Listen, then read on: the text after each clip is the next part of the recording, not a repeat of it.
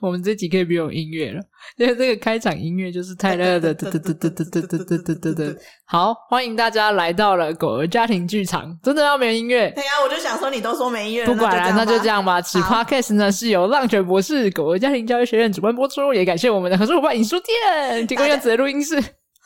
诶哎，吧。换你换你啊！哦，好，大家好，我是 P D A，今天这样讲是诗我雨。是狗儿家庭训练师 Lucy。我们今天到底要多尬聊呢？我们今天就是一个临时兴起，发现我们提早录完录音了，然后因为但我是们都录完了我们准备好的内容了，，对，但突然还有一点点时间，但我们录音室都租了，决定来尬聊。那所我以们还是要讲一下，我们这一集的主题是呃，不行啦，我们要来尬聊呢。好啦，先讲主题。我们今天的主题是，就是很蛮多家长会问一个问题，说：“哎、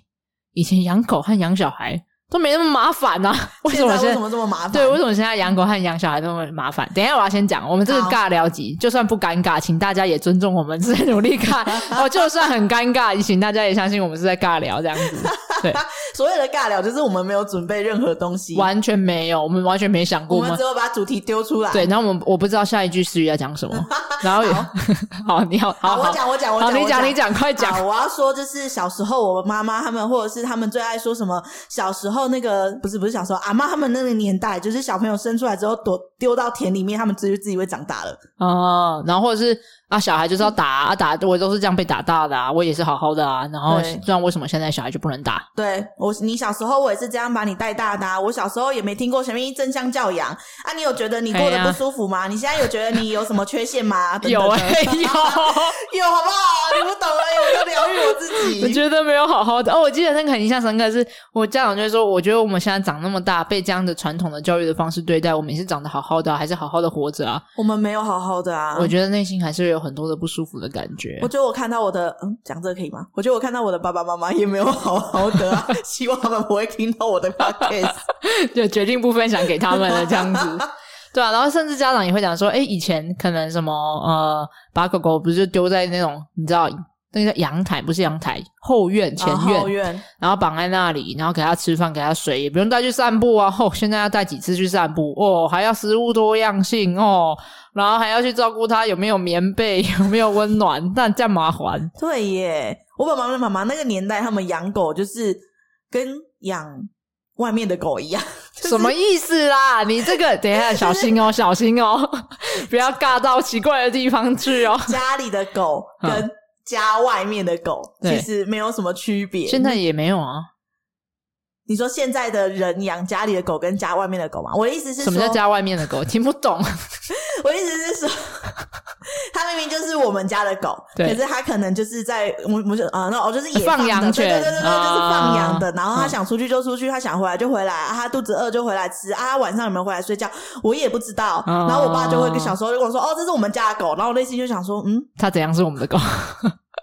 我有时候回来阿嬷家有看到它，我有时候回来阿嬷家没有 没看看到到它。它。为什么它是我们家的狗？为什么它是阿嬷一跟阿嬷一起养的狗？我不理解耶。对啊，然后但我觉得我想要讲的事情就是，一来是时代其实不太一样，是，就是过去我们的都在以暴制暴嘛。你看，想想几几百年前，嗯呃，我们还在君王的体制之之下呢，嗯然后我们可能还在殖民与被殖民、啊，战争与就是服从的那种状况之下，谁是胜利的人，然后是其他谁是奴奴隶这种。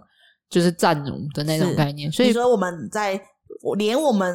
人都还在以暴制暴的时候，是吗？对嗯对，然后那个时候本来就是一个弱肉强食，是然后呃以权威与压迫是与服从，有资源的人才是可以，才是可以称王。对啊，而且这没有才可以很讲哦没有很久以前呢、话，你看，假设设假设以日本统治我们，就是殖民我们的那个年代。是其实连我妈那个年纪都有经历都有经历过，过就她的对小时候就有经历过，所以对其实就很近诶，就是上一代这样，这一代我们是这一代没有了嘛，是是对上一代，上一上一代代他们在小时候的，上一代小时候有，对然后我们的阿公阿嬷是完全在那个就是那个年代里面，对所以其实那个传下来，他们受到那个被殖民和殖民的那个模式复制到他跟他的小孩身上，是然后他的小孩再复制到啊我我们们身上，身上，所以其实那个是一代传一代的那个时代的，啊而且其实这样也才过两代而已。对啊，其实还很近。然嗯后，但是现在的时代已经不一样了。完全不一样。对，就是我们已经从在我觉得是这个转型的过程中嘛，是所以现在大家可能觉得很混乱，哇，好多的教养的方式，很多不同的方式，为什么这么混乱呢？嗯为什么那么复杂呢？为什么不像以前那么简单？就是我说一就是一，说二你就不能做三，这样、嗯，就是很简单的那种权威压迫服从。嗯可是现在就是很多元性，我们常常讲说教养没有对错嘛，只有选择。嗯，那原因就是因为现在很包容多元性，是，那我觉就得那是是一个进步跟演化的的过程。，对，然后同时是个转型的混乱期，是从权威的方式到君王的制度，然后是要转型成民主的，那个转型的过程就会有很多很像革命类型的东西。嗯，我觉得那个革命类的工，就是去革命，或者是去有像呃工会那样子的东西去呃想要强烈的表达自己的诉求，那是因为他开始每个人每个人发现自己有一些需要对跟需求，然后发现我有这个需要，你也有这个需要，他也有这个需要，嗯然，后所以我们一起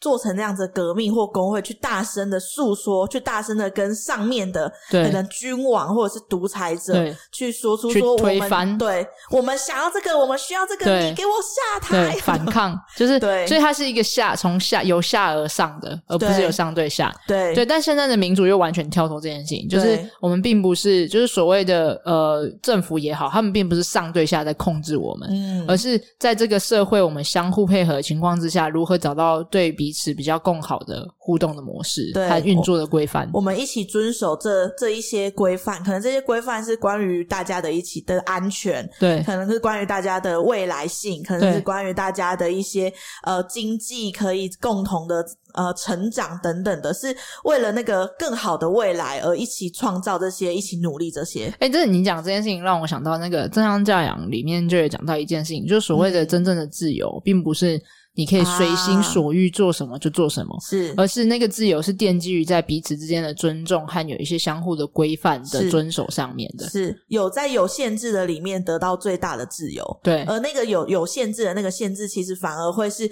给我们很足够的的安全全感，对对就像说，其实那时候我们正向教养课程里面就会提到说，如果是在一个没有限制的自由的的话，那车子大家就乱开，然后没有红绿灯这种东西，、对啊，那你就会很多危险的事情产生，或对者是有很多碰撞，或者是流血，你会不知道怎么甚至过伤亡马，路，对，然后你会对过马路这件事情非常的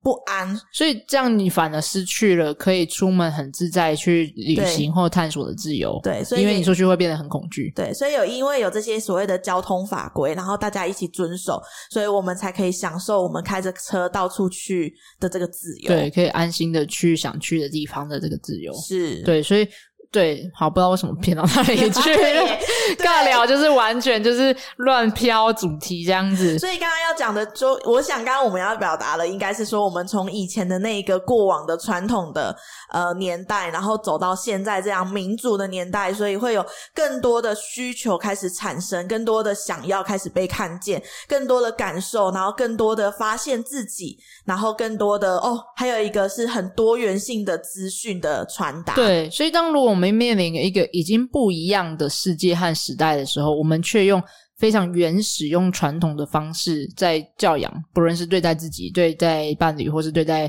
我们的狗狗或小孩，嗯，那它就会跟时代会有很多的碰撞。就我们没有帮我们的狗儿或是自己去准备好面对这个一个高度变动。你看以前的世界，啊以前的世界，我们是觉得就是这样子啊，每天其实都差不多，对，很简单啊，哦对找什么呃，假设如果用讲极端一点，像在做做做农田的日子，就是日出而作，日落落而息息，，然后就你的生活的规律性是很很很很就是这样子，很很对叫什么， 就是很规律 的。哎、你你在讲这个，还让我想到是那个年代的人，其实他们有时候为了求温饱，一对定是很不容易的了。对所以他们很专心的，因为我们要先确定我们可以生存下来。那最最重要的就是要有基本水需求对，基本需求嗯就是有水、有对吃的嘛。对然后，所以我们有需要有水，就我们要去有井这个东西，那个对年代，对然后我们需要有食物，我们就需要好好的种田，然后可能我们的整个生活或者是想法的都 focus 在我要怎么好好的把这粒米种好种出来，对然对后，所以他的全心全意的生活的想可以法都很在专注。对，都在这件事情的时候，他当然就没有时间去顾暇他的其他的需求。对，这是一个就是在经济发展的奠基之上，我们现在这个年代，我们已经是很能很富足的年代了。是，对，然后在这个富足的情况之下，我们就会开始追寻就是更深层次的需求，包含像自我实现啊，嗯然后包含是呃人和人之间的连结啊、是归属感啊、价值感啊，这是些自都是我很照重要。顾，对，然后对往内看，就像以前的年代都是往外看的，是就是一个哎、诶我要怎么样在这个世界存活下来？是现在是往内看，我人生活下来的意义是什么？嗯那我想要在这个世界里面扮演什么样的角色？我在这个拼图里面可以如何找到我可以发光发亮的位置？嗯对然后跟加上我刚刚想讲的事情是，过去的年代是很单一的、很明确的、很能够可预测性的，但我们现在活在这个世界里是一个高度变动性的。我们不知道下一， 你知道，每一年都有新的科技突然推翻了很多啊是我们过去推翻了我们的想象，跟可能说哦，你的工作其实要不被取代了，像最近很夯的 AI，也是我们对可能在上个月、上上个月都还想说，嗯，有这个东西哦。对啊，然后突然间它好像就可以取代了很多可能文章的撰写啊，对 然后小编的这也是我们没有想过，就是日新月异，现在真的是对日新月对，异，所以你就觉得你哎、你就会意识到说，说不定你现在的工作十年后根本不存在。是那这种高度的不确定，像以前我们在做农田的时候，哪会觉得说十年后我就不用种田了，田还就是在这啊，哦米还是这样生 啊，太阳还是这样出啊，是就是是一个很能够被预测和规律性。可现在年代已经不一样了，那竟然我们现在已经在活在一个资讯爆炸、高度不确定，然后持续在变化。大家现嗯在你知道现在都不在讲说所谓的真理，就是唯一不变的就是持续在改变这件事情。哦，那这样的情况之下呢，我们怎么办法用过去的那种很单一、很简单的权威的服从的方式，然后把它套用在这个高度的变化、多元、不确定的年代？是就会有很多的碰撞，还没办法帮呃自己也好、伴侣也好，或者是狗儿或是小孩也好，去准备好他能够面对这个世界的一些重要的能力。嗯，所以像你刚刚说的，当我们就是呃，我们的外在这些我们都比较富足之后，我们开始往内寻找的时候，想当然，同时小孩也会，狗对啊狗也会，对因为小孩也在这个富足的年代生长，狗狗也是，对啊，以前狗可能还要就到处找食物吃，然后没办法一餐不知道下一餐在哪里，嗯或者是它需要打猎或者是顾家，然后才有获获得东西吃。可嗯是它现在转型成是照跟我们之间的是彼此深刻的连接，是，对，那这个的互动模式就会不一样嘛。完全以前不一它样啊是雇佣关系嘛，我是雇主，然后我雇我聘用我的狗可以陪我一起去打猎，或或者是是帮我看家，对然然后因所以为这样我给你赏你肉吃，对，，给你温饱。那嗯以前的模式是雇佣关系啊、是可是现在人和狗之间的关系已经不再是雇佣关系了，是而是当然每一个人定义不一样，可能是伙伴，可能是伴侣，嗯可能是呃爸爸妈妈还亲子对亲子，然后也嗯有可能是就是家庭成员这样子。是，那这是不同关系的转变，那当然想当然而知，你不可能用雇佣关系的模式来套用在这每个关系身上，，对，因为不同的关系，你追求的目标和你们希望达成的生活的样子。就会不一样，教养的方式就需要进化，嗯需要调整，需要改变，嗯所以这就是为什么现在教养的方式会不一样。原因是因为我们想要获得的互动的关系模式不同了。对我们所追求的已经不一样了，对啊，你去的目的地不同，你当然就要用不同的交通工具去啊。啊，对啊，对啊，以前我们说，哎、我们要从那个呃，我台现在要去美国，没有，还没到啦。你知道以前就是我要从台中市北区走到台中市南区。啊，用走路的是嗯吗？对，， 我在想到你那是那个什么，可能拖。车拉拉拉拉牛车吗？对对对对对对对对，然后要拿着单子这样子，那个你知道背在肩我上知的道那个扁担扁担，扁担，对对对对对。然后我想到你那是光要走那段路就已经很难了，然后啊哪里想象得到有高铁这种东西？啊所以现在你看，好，我要去台北，已经变成我可以坐高铁，我可以开车，谁想可以谁可以想象得到，我们现在是高铁这样台北一日来回。对啊。然后接着哎好，你想想看，我们小时候也没有高铁这东西，我也没想过我可以台北一日来回。哎、你知道吗？我们小时候连导航都没有啊！对耶，我们以前是用纸本地图在， 或者是问路人。就是你知道，哎我们的、对耶以前都会有很多那个问路，然后卖玉米，或者是问路红茶冰什么之啊，类我的。怎么不知道？那啊我们是同个年代 吗？我怎么不知道？我问路为红什么茶怎么冰听这起来种我事情，比你 老？不是啊，我的意思说，他就是他就是会在那种很多交通的干道，比如说哦交流道还是什么，然后就专会门让人家问他路，对然就是后卖东西，对，是吗就是你就会去问一下路，然后你就会拍谁嘛，你就觉得谢谢你提供我这个重要啊的有资这种讯。东 西，然后我们就会，哈，你以前都没出去玩哦，没童年。可恶！ 我以前的导航是我爸啦，可恶！哦，好吧，那可能你有一个 很那个内建导航的爸爸这样子。是是是，对啊，所以那个时候我们就会很靠的是人和人之间的关系。哎、竟然要尬聊，你知道我前阵子就是上个 好，上请个礼说。拜就觉得，哎、就是很怀念这件事情，就觉得现在都是大家靠导航，然后你就是自己一个人可以去到很多的地方，对当然这也是很便利啦。可对是我就有点怀念小时候那种，我们都是问小摊贩啊，然后问去哪里的这个过程。对，所以我就是在那个年后的时候，我就是去了五天的一个自己一个人的旅行，跟 Taylor 一起。然后后嘞，然后我就把我的手机和电脑就是关掉，完全没有开。然后嘞，然后我就是靠等一下，所以你你那你去哪里玩？我去横村，你从台中去恒春，对，然后你没有拿手机跟电脑，没有。那你怎么去？你开车去然后？吗嗯我？开车， 那所以你去草混路红茶冰吗？ 对对，玉米卖玉米，然 后没有啦，现在已经不一样。就我现在就是路上遇到人，然后我就问说，然后我还有有迷路一两次，就你是很哎有勇气耶！但我就是很想很怀念那个时候小时候哇去，因为但就是你知道那个以我们现在的安全感已经建立在手机对我上正面。要说，我没有手机，我没有安全感，我可以没有皮包，但我不能没有手机。对，然后但你知道那次的旅行让我很印象深刻的是，原来当我们全心全意专注在就是休假和旅行的时刻，其实你时间很够用诶、就是你觉得以前都会觉得哇玩不够还要再玩，但其实你当你很专注在旅行的时候，哦其实是你每一刻都在跟自己相处，或是跟你去的那个风景哦，看了超多美丽的风景这样子，我然好后像可以想象，还有跟路人聊天都有很多意外的因为收你就不获。会忙着查资料，对对对对，然后忙着拍照，或者是你可能想要吃一个东西，你也不用上面看评论，然后想这个体验是不是我哦你就看到要，什么你就想着你就进想不想去，这对，样就然好后了你你就接受说，哦，这个跟我想一样，或是哎，这个 surprise 我比我想象中的更好吃，哦，然后我就很纯粹耶，对，然后晚上的时候就去图书馆看书，然后意外的收获了一个我超级喜欢的一本书，我觉得它是就是可能改变我生活中很你有生命送中我很那重要本。书，对，没错，我超级喜欢。哎，顺便可哎、以我们推之荐一下后吗不不不不不，哦，不行要吗推荐，？ 不能推荐。荐吗？我们之后来在 podcast 跟大家聊聊我们对那本书的想法。好哦，好喜欢那本书，那本书是我我就们考不好会为了那本书开一个新的单元。我就看我看了那本书之后，我就直接买了十几本送给我的亲朋好友和包含伙我伴们，这样子。对对对，没错，我就哦很喜欢很喜欢的一本。所以你看，这种旅行就可以回到意外的生活。等一下我完全偏题了， 我们是要 说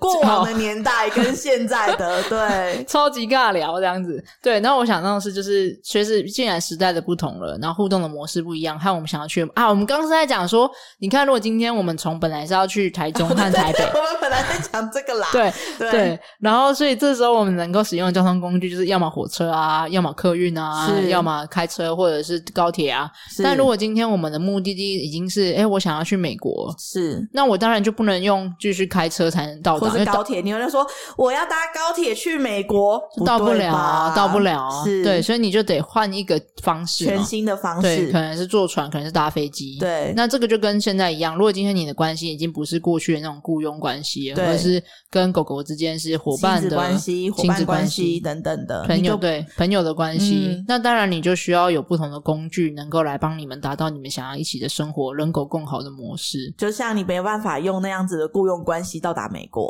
对，所以嗯，雇佣关系到没没错没错 大，家懂吧？对对 对，没错对没错，就是这个概念。是对啊，，所以所以说就会是教养之所以会要改变，呃而没办法用传统的方式，当然就是跟时代背景有关，时代的转换，然后跟现在我们追求的呃生活的样貌会变得不一样了。嗯，所对以我们才会要需要这样子全新的东西跟全新的学习，让我们的重新全新的关系都可以越来越好。对，但我还是想要再分享一件事情，就是我可能当我们觉得诶以前的养狗方式啊，怎么会都没用，或者是那么麻烦？其实内心背后除了不不确定这个脉络以外，还有另外一件事情是，因为我们学习到的东西都没效了。所以这时候在面对跟狗的过程中，其实人类会觉得蛮无助的，蛮挫折的，就是一个。嗯可是我熟悉这一切，我也是被这样对待长大的。那我现在不要用新的方式对待，其实那个面对未知的感觉，有一点冲突，对，或者是有一点恐慌，恐慌对，嗯就是因为你要踏进一个很像，哎，你有没未有知的 世界你小时候有玩过世纪帝国》《世纪帝国》吗？有哎，我还想说你跟我没有同一个我有年代，对所以呃你跟我同一个年代。呃， OK， 《 世纪帝国》好好，Anyway，但我想讲就是那个，你知道《世纪帝国》不是有一个模式吗？对是你那个你你还没，我知道，我知道，对对还你没有你没有知道走说到那那是黑的，，对你的地图是黑的，黑的希望希望有听众跟我们是同一个年代。 好，对，但总而言之就是它是那个《世纪帝国》，不是那个地图，就是一个你没有探索嘛你，你的人要走过去那边，那边才会对渐渐的看到是什么长相，你才会知道那边是草地还是是对呃土那个什么金石头矿还是金矿，还是哦对敌人的阵营， 啊，对，还是直接被打趴。， 就被射死， 对对对对对对对对对对，所以就我觉得这种面对那很像那个世纪帝国的地图、啊未知的感觉，会让人却步，是会让我不敢踏过去是，不知道下一步会遇见什么。这也是为什么我们会很依赖就是评论来判断我们要吃哪间餐 厅，因为我不想踩雷。哦，对，因为对那个位置，对嗯对，其实我刚才其实有铺梗的，没有， 没有，完全没有。好，但总而言之就是是这样子的概念，所以嗯会让人其实有一点点，就是那个会有一点无助和不知所措的感觉。那我觉得这是很很能够被理解的，所以我们常常都讲说，来上这样这样的课程的家长都是勇者、哦，对，因为他们都是先锋，先锋者，因为他们正在抵抗的是过去我们未来的那些呃遇到的可能比较传统的教育的方式。是然后在这过程中，我们身上也带了很多的伤，不是见得有有好好的疗愈，或是有机会。有些人已经好好的疗愈了，伤口愈合了，成为更强韧的皮肤和关系。嗯，但也有一些状况下，我们的伤口还在，那我们也在这过程中还努力的在在疗愈着它。嗯，然后，但同时他们又已经开始长出新的能力，是来学习和探索，来面对在这个时代之中更害他们想要前往的目的方向可以达到的工具。嗯，我们我们之前也都会一直讲说，虽然说这个未知，我们也还在尝试，还在摸索，还在呃创造跟扩散，就对是我们都会说我们很像那个蒲公英嘛。嗯，然后我们就是那一株蒲公英，然后现在来上我们课程的大家，就是我们的蒲公英种子，然后希望他们向外扩散。我们以前一直被用传统的教养方式去教养，也是因为我们的爸爸妈妈他们也是受这样子的教养方式长对大的，对可是，当我们开始做这样子的改变跟尝试之后，希望运用在我们的小孩或者是狗狗身上，可以是一个全新的去看见不同的感受跟关系的的方式。我们那那他们就会去延延续给他们的下一代。对那大家的蒲公英种子就会一直散发出去，一直散发出去，一直散发出去。对那也许有一天，我们走在路上，会变成是大多数的人都是用这样子尊重彼此的关系生活着，而嗯不是，而是我们，因为像我们现在走在路上，其实还是蛮，还是蛮常看到是比较传统的教养方式。对对，但我们希望我们以后，当等我们，我们就说我们要拼四十年，对等我们，希望我们二十年后就会开始看到的。对对，看到一些全新的在路上会看到的改变。我觉得可能就算是，当然像思雨讲，下一代会有改变，但其实光是我们现在在努力的时候，这一代的当下就已经在改变了，就是我嗯们正在推进着时代的变化。然后我觉得我很很喜欢一句话，就是如果有一天，就是哦好，因为我们跟大家讲一下，我们现在录音的大象是三月二号，也就是说我们刚经历完了二哦二八是的纪念日，是，然后我我觉得很开心的一件事情是，光是我们这个年代，还有就是像思雨的小孩的下一代，是已经没有人还记得那个，就是当然不是忘记这件事情，我是说我们没有体验过我们不是真正经历过那个那时候个的白色，恐怖的那个是恐惧的感觉，对就是那我觉得这是一件很值得庆幸的事情，对就是很希望有一天的未来。已经没有小孩记得什么叫做打骂式教育的痛苦，对，没有那个伤害对，没有人知道那个过去的伤害。当然，嗯我们并没有说要忘记这件事情，是就是会记得这件事情是。希望他们不要这样子，他们没有经受到，对他们亲没有自，感同身受对过，对这个就是我们最大的盼望了。就是如果有一天在那个权威的压迫之下，已经不是在被哦，就是历史上会记得这件事情，也是知道这是我们可以学习的很重要的的的功课吗？对或者是呃经验？对，但是它不再是感同身受的事了。它会变成是历史上的一个篇章。对，那我觉得这这个就会是我们的很努力在让这个世界、让这个国家成为更加温暖的、更加相互尊重的、平等的、友善的国家。我曾经看过一句话，他是说，就是我在我的长大的过程中，可能有一些什么样的